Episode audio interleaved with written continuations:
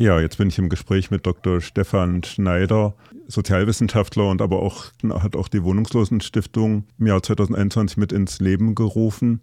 Und der Grund ist auch so ein bisschen eine Konferenz, die vor kurzem stattgefunden hat, nämlich die Volocon. Vielleicht kannst du da ein paar Eindrücke zu Beginn schildern, denn du warst ja dort. Also es gibt gar nicht so sehr viele große Konferenzen zum Thema Wohnungslosigkeit, Obdachlosigkeit.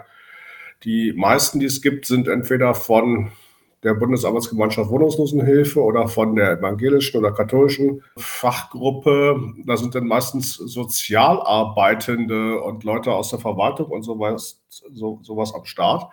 Und das war jetzt mal eine Uni-Konferenz. Das passiert nicht so oft. Ja, Obdachlosigkeit ist vielleicht mal so ein Thema von, von einem Seminar oder mal von, einem, von einer Vorlesung, aber eine Konferenz, das ist schon was Spezielles liegt daran, dass äh, in der Ohm Hochschule äh, seit ein paar Jahren äh, Frank Sova sich äh, ausschließlich, glaube ich, oder schwerpunktmäßig um das Thema Obdachlosigkeit, Wohnungslosigkeit kümmert. Und das äh, äh, hat er irgendwie letztes Jahr angekündigt, dass er eine Konferenz macht. Und das Tolle ist, oder das Spannende ist, dass von den 150 geplanten Teilnehmenden äh, etwa ein Drittel, also knapp so 50, tatsächlich Wohnungslosigkeitserfahren waren. Und da bin ich nicht dran nicht ganz unschuldig dran, äh, denn ähm, als ich mitbekommen habe, dass es diese Konferenz geben soll, habe ich gedacht, na meine Güte, dann ist doch Nürnberg und dann dieser Zeitraum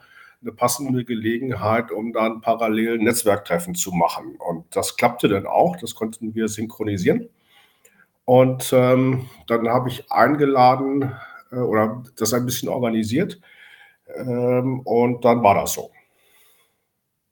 Aber das ist jetzt erstmal, das hm. ist jetzt erstmal, das sind jetzt erstmal die, die, die Voraussetzungen. Aber frag mal weiter. Frag mal. Hm, gleichzeitig war es auch ein Netzwerktreffen der in dem Bereich Forschenden, glaube ich, aber auch von eurer Stiftung, oder? Wie war das? Ja, genau. genau. Ja, ja, genau. Also wir machen ja äh, um äh, wohnungslosen Menschen den Austausch und die Vernetzung zu ermöglichen, machen wir regelmäßig Netzwerktreffen und äh, wissend, dass es diese Konferenz geben wird, ähm, haben wir dann Dienstag Anreisetag gemacht letzte Woche.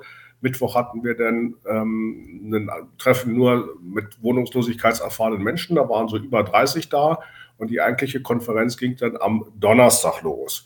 Und unser Netzwerktreffen war insofern gut, weil ähm, ich hatte diesmal das Gefühl, wir machen das ja schon seit einigen Jahren, ich hatte diesmal das Gefühl, dass die Leute sehr genau ähm, zuhören. Also wenn jetzt, äh, es waren ja auch Leipziger da, die in äh, so einer kleinen Peergruppe, also wohnungslos erfahrene Menschen, wollen anderen helfen, äh, unterwegs sind. Die haben dann ganz genau zugehört, wenn zum Beispiel Michael aus Darmstadt gesagt hat, er ist regelmäßig mit seiner Gruppe ähm, Obdachlosenexpress heißt die in Darmstadt unterwegs. Und dann haben die natürlich sofort Verbindungen gesehen. Ähm, und äh, das war also sehr, sehr intensiv. Ja, die Konferenz selber, das war also äh, vielleicht erstmalig, dass nicht nur ähm, über Obdachlosigkeit gesprochen worden ist, sondern äh, wohnungslose Menschen direkt äh, sich auch eingebracht haben. Äh, Hartmut äh, aus, äh, kommt ja aus Süddeutschland und Manja aus der Eifel, äh, haben also dann mit, waren mit dabei bei der Eröffnung und haben ein paar Worte gesprochen und so ein bisschen vorgestellt, was so ihre Vorstellung ist. Ähm, Hartmut hat was erzählt, der war mit seinem Gespann, also mit seinem Fahrrad und Anhänger und seinem Hund auch da, hat was erzählt, äh, wie kritisierenswert die ordnungsrechtliche Unterkunft, äh, Unterbringung ist, in teilweise unzumutbaren Wohnverhältnissen. Ähm, Jürgen und Jürgen aus äh, Niedersachsen und äh, Axel aus Berlin haben nochmal ein Statement äh, gebracht, wieso sie die Zählung obdachloser Menschen nicht so super gut finden, äh, weil sie der Meinung sind, man sollte doch vielleicht eher gucken, wo ist Leerstand. Äh, und äh, sie haben auch gesagt, dass die mit den Zählungen verbundenen Erwartungen eigentlich in der Regel nicht erfüllt werden. Ja, Nita aus Essen hat mh, hm, äh, auch gleich noch am ersten Tag ähm, aus ihrem Buch vorgelesen. Janita war mehr als zehn Jahre wohnungslos und heroinabhängig auf der Straße. Und sie hat gleich äh, zu Anfang gesagt, liebe Leute, ich will euch jetzt hier überhaupt, überhaupt gar nicht erklären, warum ich obdachlos geworden bin. Das ist hier gar nicht mein Thema, sondern ich möchte euch erklären, wie beschissen äh, es ist, wenn man in der Situation drin ist und was einem da so passiert und mit welchen Sachen, also mit welcher Verachtung und mit welcher Geringschätzung ähm, Menschen dann so konfrontiert sind. Ähm, also es war, glaube ich, ähm, in allen Veranstaltungsformaten äh, dann zu merken, dass es einen Unterschied macht, ob jetzt über wohnungslose Menschen gesprochen wird oder ob äh, versucht wird, äh, sagen wir mal, auch wissenschaftlich Dialoge auf Augenhöhe Höhe zu führen. Wobei ähm, sie haben es immer wieder versucht. also wenn ich jetzt ein bisschen kritisch bin, äh, kann man doch gerade so bei jüngeren Wissenschaftlern immer wieder die Tendenz sehen, ja, wir müssen jetzt ins Feld gehen und wir müssen jetzt befragen die Leute, aber was mit den Ergebnissen gemacht wird und wie die verarbeitet werden, das ist jetzt hier so unsere Sache. Also das, ähm, das ist jetzt nicht alles nur schön, was, also so unter dem Gesichtspunkt von Beteiligung, sondern da sind also immer noch so, mh, hm, sagen wir mal, Strukturen, also ja, paternalistische Strukturen, also wo über Menschen oder über die Köpfe von Menschen hinweg ähm, geforscht oder untersucht oder diskutiert wird.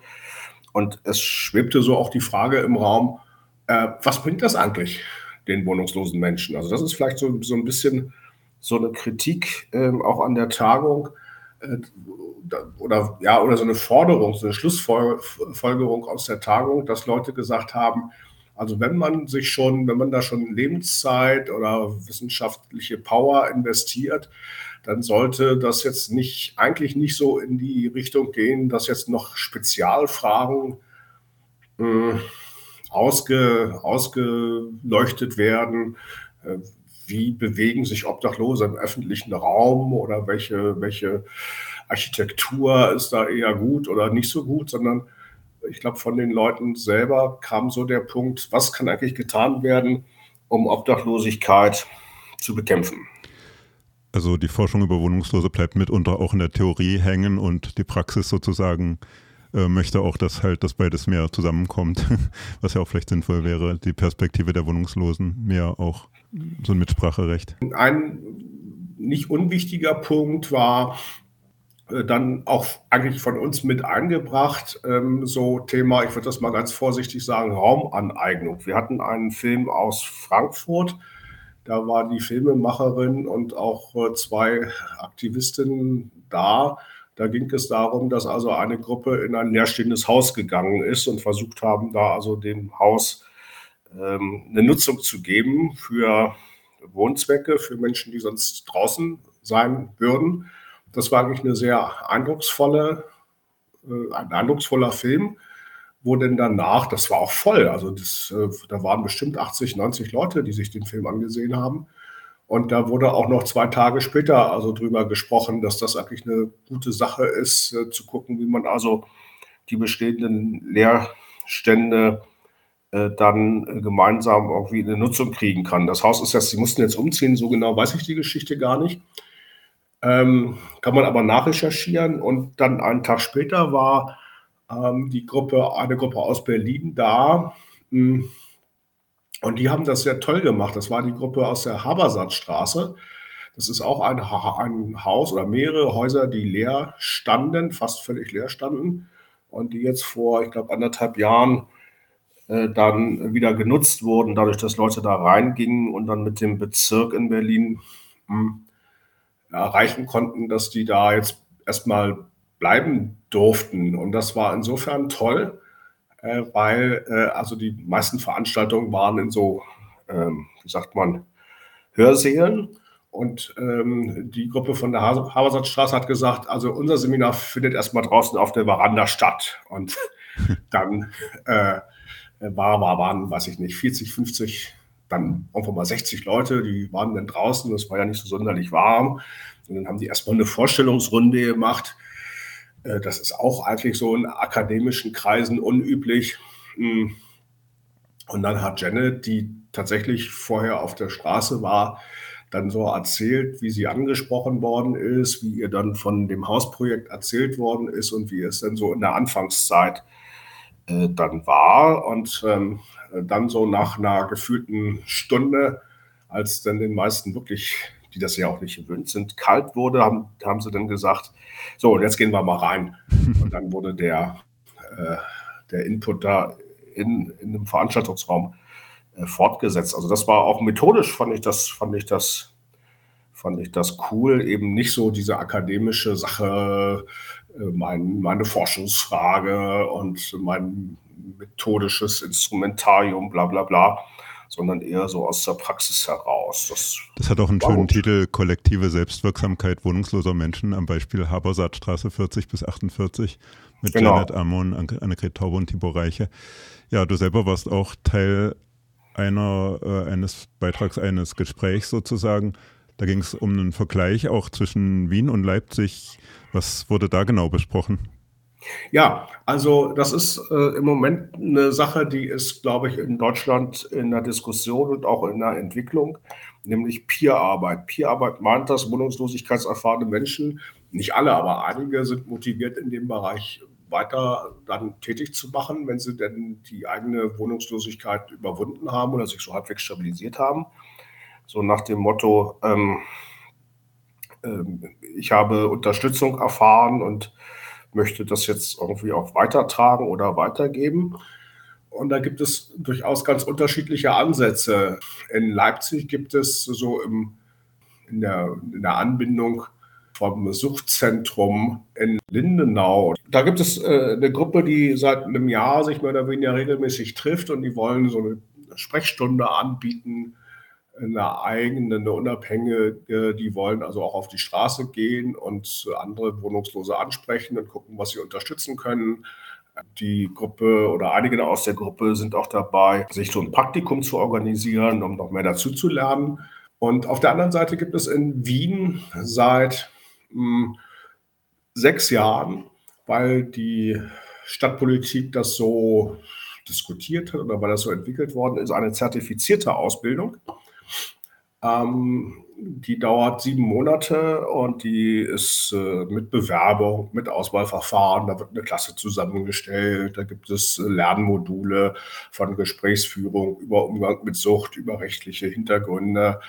Äh, da müssen dann die Leute oder sollen sich einen Praktikumsplatz suchen, sollen eine Abschlussarbeit machen. Und das ist natürlich ähm, schon eine sehr spannende Geschichte, weil da ist wirklich so eine Art Berufsgruppe entstanden. Und ähm, bei dem Talk, den ich organisiert habe, ging es eigentlich um eine Frage, die wir, als wir in Wien waren, wir waren also da gewesen, tatsächlich mit, mit der äh, Leipziger Gruppe auch, und da haben wir uns erstmal kennengelernt. Und äh, jetzt bei dem Talk in Nürnberg äh, war das im Grunde eine Fortsetzung des Gesprächs. Und ich vor allem wollte wissen, wie machen wir es denn? Also macht es Sinn, so eine fertige, strukturierte Peer-Ausbildung irgendwie nachzubauen, irgendwie auch einzuführen?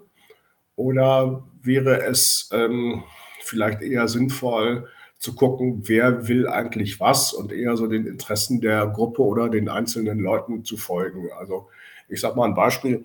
Es gibt Leute, die sagen, ah, den ganzen Tag irgendwie in einem Kurs sitzen, das ist mir zu viel, das ist nicht so mein Ding.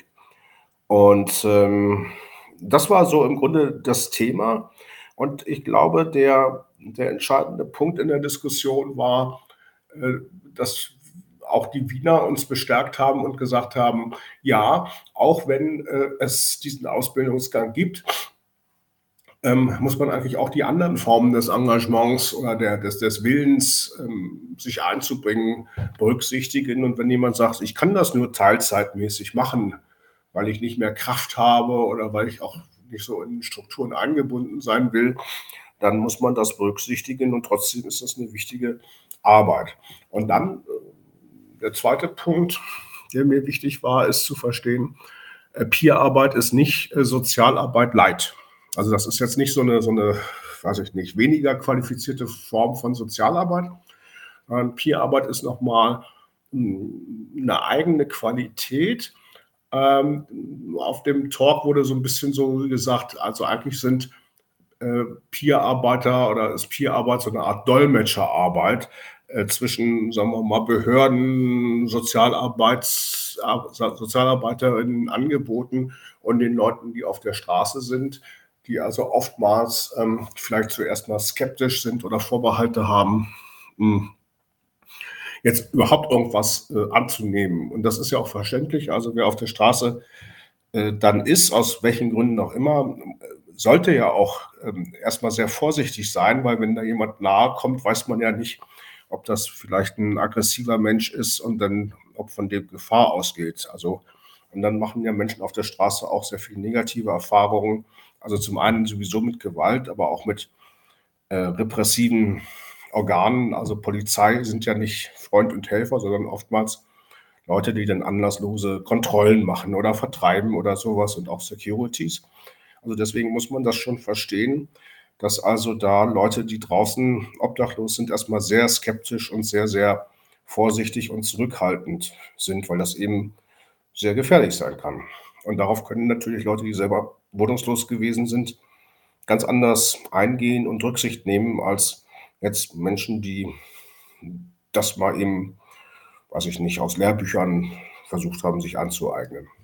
Wie gut kann das gelingen, sowas eben dann zu verstetigen, auch dass das äh, von städtischen äh, Instanzen dann eben auch gefördert wird und auch langfristig nicht nur dann so ein, äh, ähm, ja, denkst du, dass das... Ähm das ist ein weiter Weg. Also Franz aus Wien hat gesagt, dass also die Peerarbeit in der Wiener Wohnungslosenhilfe richtig in der politischen, sozialpolitischen Rahmenkonzeption verankert ist. Also die haben, die Stadt hat beschlossen, dass das, dass die Hilfe so aufgestellt sein soll dass Peerarbeit ein wichtiges Element ist.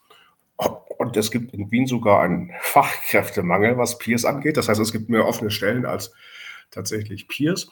Und äh, wir sind in Deutschland äh, da ganz an den Anfängen. Es gibt so vereinzelt äh, Projekte, die haben in ihren Teams wohnungslosigkeitserfahrene Menschen. Es gibt vereinzelt Sozialarbeiter, die, wenn darüber gesprochen wird, sich so outen und sagen, wisst ihr, vor zehn Jahren, da war ich auch mal in Wohnungsnot oder habe bei Freunden geschlafen oder sowas, was vorher ja gar nicht diskutiert worden ist. Ähm, es gibt, glaube ich, so erste Diskussionen, dass in den Haushaltsplanungen von einzelnen Kommunen oder Städten natürlich da auch ähm, Budgets für geschaffen werden müssen, weil man möchte ja die Menschen auch ähm, angemessen entlohnen, bezahlen können. Ähm, aber, und, und das ist so, wir sind, glaube ich, in so einer Situation, wo das Thema stärker und stärker wird und aus allen Ecken und Projekten und Richtungen äh, Leute sich zu Wort melden, die sagen, wir wollen da was machen oder wir sind dabei. Und auch die Leipziger Gruppe, die hat sich, glaube ich, einiges äh, vorgenommen. Also es wird im April ähm, wieder eine Peer, also eine eigene Peer-Konferenz in Wien geben. Und die äh, Leipziger Gruppe will wohl mit einem Bus runterfahren, um daran teilzunehmen und noch viel, viel mehr zu lernen und zu gucken, äh, was die so machen. Und äh, das wird natürlich dann auch den Effekt haben, dass in Leipzig das verstärkt äh, diskutiert werden wird. Ich kenne mich jetzt in Leipzig nicht so gut aus, also welche Gremien das da sind, Sozialausschuss oder Sozialverwaltung oder sowas. Aber ich würde schon damit rechnen, äh, dass so in den nächsten ein, zwei Jahren äh, da also konkrete Sachen vorgestellt werden, so nach dem Motto, wir könnten das und das und das auf die Bahn stellen, wenn ihr uns unterstützt. So, aber das, ich bin, bin, jetzt kein Prophet, muss man mal sehen, was da passiert. Könnte ein Zukunftsthema werden. Auch ja, ja. Im Bereich der Inklusion ist mir das schon untergekommen. Ist ja auch auffällig, dass Menschen mit Behinderung zum Beispiel doch wenig präsent sind in der Selbstbestimmung über eigene Fragen, die sie angehen. Auch da wird das, glaube ich, ein Thema. Und wieso sollte man diese Themen nicht auch gebündelt halt dann der Stadt auf die Agenda setzen? Ja, da gibt es durchaus äh, eine ganze Menge Verbindungslinien, wo also äh, benachteiligte oder marginalisierte Gruppen voneinander lernen und sich gegenseitig stark machen können. Ganz klar, sehe ich auch so. Mhm. Was steht für dich noch 2024 an? Hast du schon noch weitere Pläne? Das, der Tag der Wohnungslosen dann im September, aber der ist noch weit hin. Ähm, in Berlin, wo ich ja bin, wird es am, ich glaube, am 13., 14. März, also in zwei Wochen gut, eine Mahnwache äh, gegen Obdachlosigkeit ähm, und äh, Zwangsräumung geben. Der Hintergrund der Mahnwache ist so ein bisschen, dass die Kältehilfen dann auch langsam mit Ende März ähm, abgebaut werden und viele Leute, die jetzt irgendwie untergekommen sind, äh, sind dann wieder auf der Straße. Ähm, das ist nicht schön und das muss auch mal thematisiert werden. Und dann hast du das auch selber angesprochen, äh, Tag der Wohnungslosen am 11. Ähm, September. Ähm, wenn es da wieder in Leipzig äh, eine Kundgebung oder eine Veranstaltung gibt, dann äh, sicherlich auch in anderen Städten. Und das ist, glaube ich, auch nochmal ein guter Punkt, um dann zu gucken, wo stehen wir und was für Forderungen sind jetzt wichtig. Also ich glaube, es wird immer deutlicher, dass ähm, es einfach, dass man einfach nicht drum herum kommt. Eine Wohnung ist die Antwort auf Obdachlosigkeit und äh, die ganzen Hilfen, die ähm, darauf zielen, dass obdachlose Menschen obdachlos bleiben, das, das muss man alles, glaube ich, nochmal hm, überdenken. Ähm, das, das, ist eigentlich, das ist eigentlich kein Zustand, ja. Also ist der ähm, Housing First Ansatz, der auch in Leipzig ja gewählt wurde, schon der richtige, nur dass eben halt die Wohnungen fehlen. Ja, ja, genau. Also das mit Housing First muss man natürlich ähm, sich genau angucken. Äh, zu, also klar, also die Vermittlung von wohnungslosen Menschen am besten zunächst in eine Wohnung, weil auf der Grundlage einer Wohnung äh, alle anderen Probleme viel, viel besser äh, zu bearbeiten sind. Äh, aber dazu muss es natürlich auch Anstrengungen wohnungspolitisch geben. Und dann, weil du das ansprichst, was kommt 24? Ähm, da gibt es ja von der Bundesregierung ähm, den Koalitionsbeschluss, einen nationalen Aktionsplan zu erarbeiten und zu verabschieden, mit dem Ziel, dass Obdachlosigkeit bis 2030 beendet sein soll. Und ähm, alles, was ich gehört habe, was so durchgesickert ist, ähm, wird der Plan, den die Wohnungsbauministerin äh, mutmaßlich im nächsten Monat im Kabinett beschließen werden wird, eine Katastrophe sein. Ähm, lauter sehr viele Floskeln, also Floskel, Bund und Länder und Kommunen müssen zusammenwirken, um das wirksam zu bekämpfen. Ja, so. Und ähm, inhaltlich äh, sagen die, die den Entwurf kennen, dass die im Grunde nur Sachen zusammengeschrieben haben, mehr oder weniger, die sowieso geplant sind. Also der Bums, der, die, die große Aktion, äh, um da wirklich äh, viele Wohnungen zu bauen oder irgendwelche Unterkünfte in Wohnungen umzubauen oder sonst wie Räumlichkeiten zu erschließen. Also alles, was wirklich was in Bewegung bringen könnte, steht da nicht drin. Und das wird so ist meine Vermutung, äh, großen, großen Frust auslösen, muss man ehrlich sagen. Ich bedanke mich sehr fürs Gespräch, auf jeden Fall bei Dr. Stefan Schneider und eben auch schon lange forschend tätig. Oder haben wir noch was vergessen? Wenn euch das interessiert, checkt das aus. Ähm, Wohnungslosenstiftung.org, da findet ihr unsere Webseite mit Newsletter und äh, aktuellen Informationen. Genau.